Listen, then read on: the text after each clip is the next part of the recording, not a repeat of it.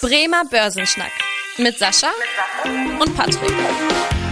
Moin und herzlich willkommen zu einer neuen Podcast-Folge. Mein Name ist Patrick Pech, mit dabei ist wie immer der Sascha Otto und wir beide schnacken jede Woche in diesem Podcast über ein spannendes Börsenthema. An den Märkten ist ja weiterhin die Inflation gerade das Thema Nummer eins und einige Experten befürchten nun sogar eine Stagflation, also eine Stagnation der Wirtschaftsleistung in Verbindung mit hohen Inflationsraten, also quasi sehr gefürchtet an der Börse auch. Wir sprechen da heute darüber, ob das jetzt ein realistisches Szenario ist. Und zudem gehen wir auch auf die Quartalsberichtssaison ein, die jetzt gerade gestartet ist zum dritten Quartal. Und da haben wir auch einige spannende Unternehmen für euch mitgebracht. Unser Thema der Woche. Der Woche, der Woche. Ja, Sascha, ich würde sagen, zuerst gehen wir dann mal auf die Stagflation ein, also einem ja, sehr gefürchteten Szenario an der Börse, um unsere Zuhörer auch kurz abzuholen. Was genau ist denn nochmal eine Stagflation und warum wird eine Stagflation gerade derzeit von einigen Volkswirten in den nächsten Monaten erwartet?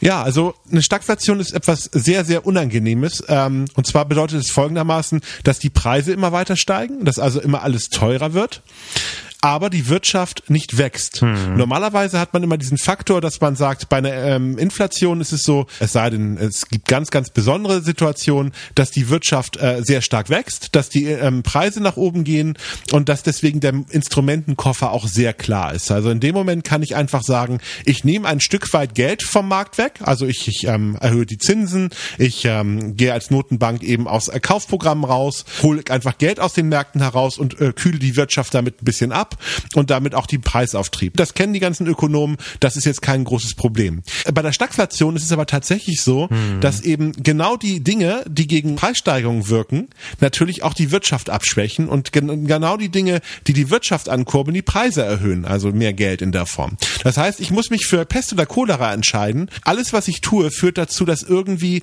äh, ein anderer Bereich da massiv drunter leiden würde. Und deswegen ist die Stagflation hm. so ein Schreckgespenst in der Wirtschaft, ähm, weil ich kann eigentlich nur verlieren äh, von den klassischen Maßnahmen heraus.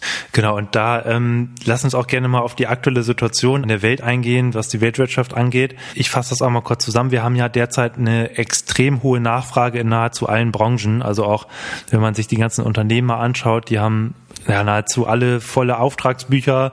Also da würde man erstmal sagen, alles gut, die ähm, Wirtschaft läuft, es boomt gerade sehr, aber wir haben ja auch viele Probleme, zum Beispiel halt auch äh, die Lieferengpässe oder auch leere Lager, dass einige Unternehmen gar nicht mehr liefern können. Wenn man sich zum Beispiel auch mal anguckt, dass jetzt in den weltweiten Häfen extreme Staus sind, Wartezeiten für die Containerschiffe, dann führt das natürlich auch nochmal weiter dazu, dass diese Nachfrage die auf geringes Angebot aktuell trifft, zu einer höheren Inflationsrate führt. Und das sehen wir ja aktuell zum Beispiel auch in den USA. Äh, wenn wir mal angucken, dass äh, beispielsweise im September die Konsumentenpreise um 5,4 Prozent gestiegen sind, also deutlich über den eigentlichen Zielen einer Notenbank, wo es ja immer heißt, so eigentlich um die zwei Prozent Inflationsrate und auch die Erzeugerpreise, also jetzt äh, nicht auf Konsumentenseite, sondern auf Unternehmensebene, sind um 8,6 Prozent gegenüber dem Vorjahr gestiegen im September, was auch der höchste Stand seit 2008 ist. Also da kann man erstmal sagen, Inflation ja, aber Sascha, ich sehe jetzt noch nicht so richtig die, ja, was dazu gehört zu einer Stagflation, den anderen Part, die Stagnation der Wirtschaftsleistung, weil ja eigentlich derzeit ja eine gute, gute Nachfrage weltweit ist, die Wachstumsraten, also zumindest die Prognosen der Volkswirte ja eigentlich auch erstmal positiv äh, aussehen, auch für dieses und für nächstes Jahr. Oder siehst du da auf wirtschaftlicher Seite noch Probleme? Also ich glaube grundsätzlich auch, dass das nicht kommen wird. Also ich glaube auch nicht an eine Stagflation. Ich will es aber nicht hundertprozentig ausschließen. Aktuell sieht es noch tatsächlich sehr gut aus, was den Wachstumsraten betrifft. Allerdings auch nicht mehr ganz so optimistisch wie Anfang des Jahres. Also viele Wirtschaftsforschungsinstitute haben ja schon ihre Prognosen auch gesenkt. Also man geht jetzt nicht mehr davon aus, dass die Weltwirtschaft so stark wächst, wie man es äh, gehofft hätte. Und auch äh, die große Nation China hat ja auch enttäuscht mit den Wachstumszahlen, ist da ja auch ein Stück weit unter den Erwartungen gewesen. So, und jetzt ist natürlich nochmal das große Fragezeichen einiger Themen, die eigentlich schon eingeplant waren und auch so ein bisschen, ich sag mal, die, nächst, die nächsten Wachstumsschub hätten herbeirufen sollen. Ich nenne mal zwei Stück, die momentan sehr prominent das Wachstum nochmal bremsen könnten. Thema Nummer eins, Amerika. Da haben wir ja momentan die Situation, dass dort wichtige Konjunkturprogramme eigentlich schon so halb beschlossen sind, aber nicht so wirklich durch den Kongress durchkommen und ähm, einige äh, sehr konservative republikanische Senatoren schon angekündigt haben, einen sogenannten Filibuster zu machen. Das sind quasi so ewige Reden, um zu blockieren, dass das Ganze zur Abstimmung kommt.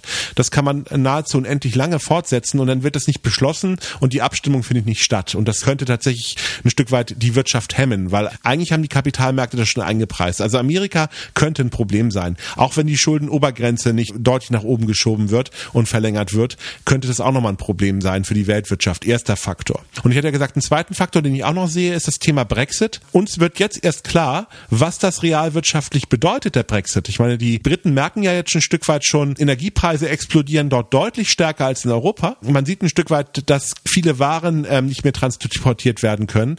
Also die Briten haben momentan wirklich diese ganzen Probleme, die offensichtlich waren, auch ein Stück weit zu spüren. Und jetzt kann man natürlich sagen, als Europäer, haha, wir wussten das doch, ist keine gute Idee, dass ihr da austretet. Wir sollten uns aber nicht zu sehr darüber freuen und zu schadensfroh sein, weil wenn die britische Wirtschaft zu stark leidet, wird es euch Europa hemmen. Und das könnte auch nochmal ein Faktor sein, der Wachstum kostet. Also wenn das ein bisschen ungünstig läuft in Amerika und der Brexit jetzt wirklich tatsächlich auch weiter so ungünstig läuft, wie er jetzt aussieht, könnte das zur Stagflation führen. Und wenn China vielleicht auch nochmal von den Wachstumszahlen ein bisschen vom Gas gehen würde, wäre es auch nicht so gut. Also es gibt ein paar Belastungsfaktoren. Ich glaube aber trotzdem, das Basisszenario, wie man immer so schön sagt, ist tatsächlich eher, dass wir nicht in eine Stagflation verfallen werden. Hm, ja, China ist natürlich ein interessanter Bereich, den du angesprochen hast, gerade weil da natürlich auch ein weiteres Problem dazu kommt mit dem Immobiliensektor, der auch, wie wir in der letzten Folge, da haben wir über die Baubranche gesprochen, dass gerade diese Branche in China natürlich einen großen Teil der Wirtschaftsleistung ausmacht. Da die ganze Branche derzeit ja in China deutliche Probleme hat, auch wegen Evergrande, kann das natürlich auch nochmal ein Risiko sein, da hast du vollkommen recht. Und was, was ich tatsächlich noch in den nächsten Monaten nicht gelöst sehe, ist dieses Energieproblem Problem, dass wir ja derzeit viele Energieengpässe haben und da fallen mir zwei Meldungen ein, die ich gerade gelesen hatte. Einmal, dass in den USA auch die Lagervorräte für Benzin zuletzt weiter zurückgegangen sind und auch die internationale Energieagentur zuletzt nochmal davor warnte, dass die Inflation weiter an steigen könnte durch die globale Energiekrise. Wenn man sich mal die Preise anguckt für Gas, Kohle und Öl, sind alle extrem gestiegen. Also das merken ja auch die Verbraucher jetzt beim Tanken oder auch beim Heizen.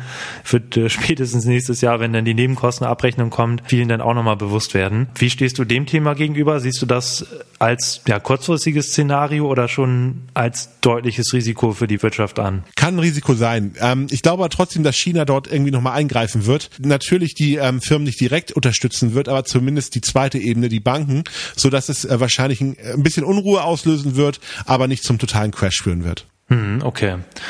Ja, super. Dann haben wir doch so ein bisschen die beiden Seiten mal beleuchtet, was, was bei der Stagflation der Fall ist. Also einmal die, die Wirtschaftsleistung und andererseits dann die Entwicklung der Inflationsrate. Und dann lass uns auch nochmal gerne auf die aktuellen News am Aktienmarkt eingehen. Das Börsenwetter.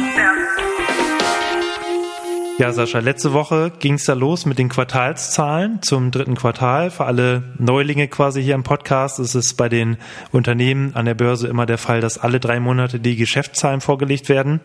Was immer ein sehr, sehr interessantes Szenario auch ist, dass die äh, Analysten dann genau die Zahlen quasi begutachten und vergleichen mit den Erwartungen.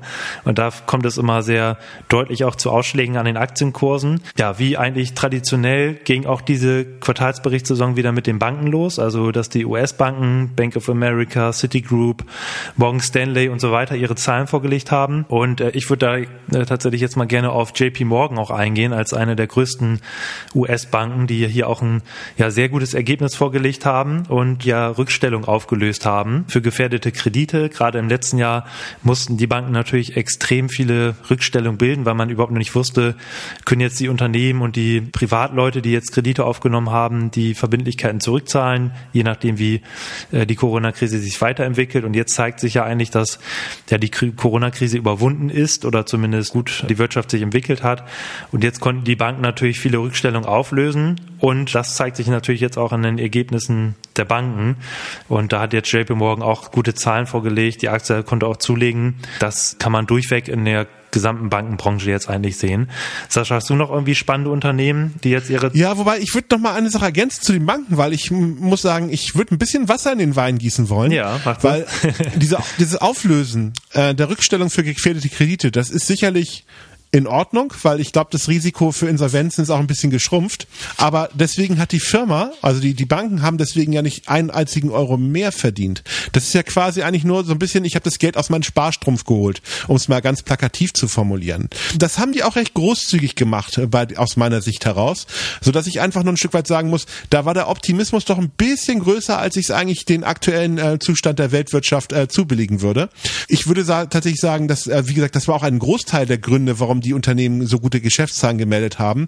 Aber das ist ja tatsächlich nicht der nicht wirklich verdientes Geld, wenn man das ganz ganz genau betrachtet. Also deswegen würde ich zumindest bei den Banken sagen, gute Ergebnisse, aber nicht so optimistisch und nicht so euphorisch, äh, wie es vielleicht der Markt momentan bewertet. Ja, genau, da, da hast du auf jeden Fall recht, das ist nochmal ein guter Hinweis. Ähm, äh, wobei die Banken ja auch, äh, also ein weiterer Faktor war ja, dass jetzt gerade die Banken, die im Investmentbanking tätig sind, auch da ähm, sehr gute Entwicklung hatten, also beispielsweise im Auf jeden Fall. Ja, Fusionsgeschäft, Übernahmen, wo die Banken halt beraten im Investmentbanking oder auch Auf jeden Fall. Äh, gerade jetzt hier die Vermögensverwalter BlackRock. Ja, auch richtig gutes Geld verdient. Definitiv. Die Börsenrallye, die ganze Börsenaktivität führt natürlich auch dazu, dass momentan an diesen ähm, Bereichen gutes Geld verdient wird. Ich will da auch nicht zu viel Wasser in den Wein gießen. Ähm, das ist jetzt auch nicht, dass ich sage, dass es ganz schlechte Zahlen sind, aber es gibt immer so sehr euphorische Statements natürlich von den Banken und ich würde einfach nur immer empfehlen, ein bisschen auch mal hinter die Fassade gucken, das, das hilft immer gewaltig, gerade bei Banken, die ja doch eine ganze Menge Gestaltungsspielraum haben auch. Ne? Vielleicht nochmal SAP können wir auch nochmal nehmen als eins der Unternehmen. Ja, gerne. Also da läuft auf jeden Fall das Cloud-Geschäft sehr gut. SAP kann da natürlich anknüpfen, wobei sie natürlich im weltweiten Vergleich immer noch nicht die ganz große Rolle spielen. Also sie haben hier auch einen ganz ein bisschen höheren Gewinn gehabt, auch ein bisschen Umsatz, bisschen mehr Umsatz gehabt. Also deswegen, ähm, das war so eine Vorveröffentlichung Entwicklung, also und die Börse hat erstmal sehr positiv reagiert, weil SAP ist ja, wenn man den DAX sich so anguckt, leider das einzig echte ernstzunehmende Technologieunternehmen, was wir da ja haben. Aber es war auf jeden Fall ein gutes Zeichen dafür, dass das tatsächlich auch in Deutschland jetzt erstmal sehr rund läuft insgesamt. Ja, da fand ich auch ganz spannend, auch da nochmal für die, für die Neulinge im Podcast, das, was Sascha gerade gesagt hat, diese Vorabveröffentlichung, das passiert halt ab und zu mal, diese Ad-Hoc-Nachrichten, die die Unternehmen melden, wenn wirklich irgendwas, ja, kommt, wo quasi nicht mit erwartet wurde und SAP hat jetzt ja die Zahlen nach oben geschraubt, also die eigentlichen Erwartungen nochmal übertroffen und da jetzt diese Vorabveröffentlichung gemacht, obwohl eigentlich erst in den nächsten Wochen die normalen Quartalsberichte kommen. Und dann ist natürlich so, dass die Börse da ja reagiert, weil eigentlich das ja gar nicht erwartet wurde. Und wiederum, wenn man jetzt wahrscheinlich die Quartalsberichte in den nächsten Wochen, ich weiß gar nicht, wann SAP kommt, wahrscheinlich nächste oder übernächste Woche, das wird dann ja eher so ein Non-Event, weil jetzt die Vorabveröffentlichung dann dazu führen, dass die eigentlichen Quartalszahlen dann ja gar nicht mehr so interessant sind. Das stimmt. Ja, Sascha, haben wir noch irgendwas Interessantes aktuell von der Börse? Ja, vielleicht nochmal auf mein, unser Lieblingsthema, den Bitcoin, ähm, wo ja auch die Zuhörer so ein bisschen mitbekommen haben, dass ich nicht unbedingt der größte Fan bin, aber zumindest muss man ja bemerken, dass ein Stück weit die 60.000 Dollar Marke geknackt wurde. Also das ist sicherlich äh, bemerkenswert und dass jetzt äh, heute der erste ETF in Amerika zugelassen wurde auf den Bitcoin und die ganzen Bitcoin-Jünger jetzt ja schon davon ausgehen, dass wir bis Ende des Jahres noch die 100.000 Dollar knacken. Mhm. Habe ich jedenfalls von einigen gelesen, die sich damit ein bisschen intensiver auch beschäftigen. Mal schauen, ob das so kommen wird. Also am Ende ist das Ganze natürlich eine ganz große Spekulation, die da momentan stattfindet. Mhm, auf jeden Fall. Da bin ich auch nochmal gespannt, wie das weitergeht. Ja, auf jeden Fall dann würde ich sagen, haben wir doch erstmal soweit das aktuelle Geschehen gut zusammengefasst. Dann kommen wir auch zum Ende der heutigen Podcast-Folge.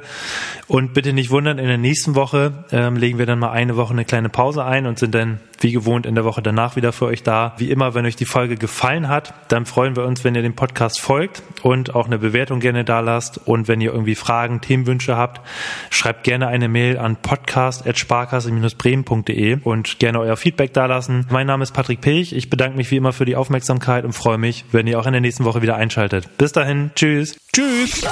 Vielen Dank fürs Interesse. Das war der Bremer Börsenschnack, ein Podcast mit Sascha und Patrick. Noch ein kurzer Hinweis und an dieser Stelle liebe Grüße aus der Rechtsabteilung. Die gesprochenen Inhalte bilden die persönliche Meinung der handelnden Person, also in den meisten Fällen von Sascha und mir wieder. Sie stellen also keine Handlungsempfehlung zum Erwerb oder zur Veräußerung der genannten Wertpapiere oder anderer Finanzinstrumente der genannten Emittenten dar. Bei Fragen wende dich gerne an deinen Berater.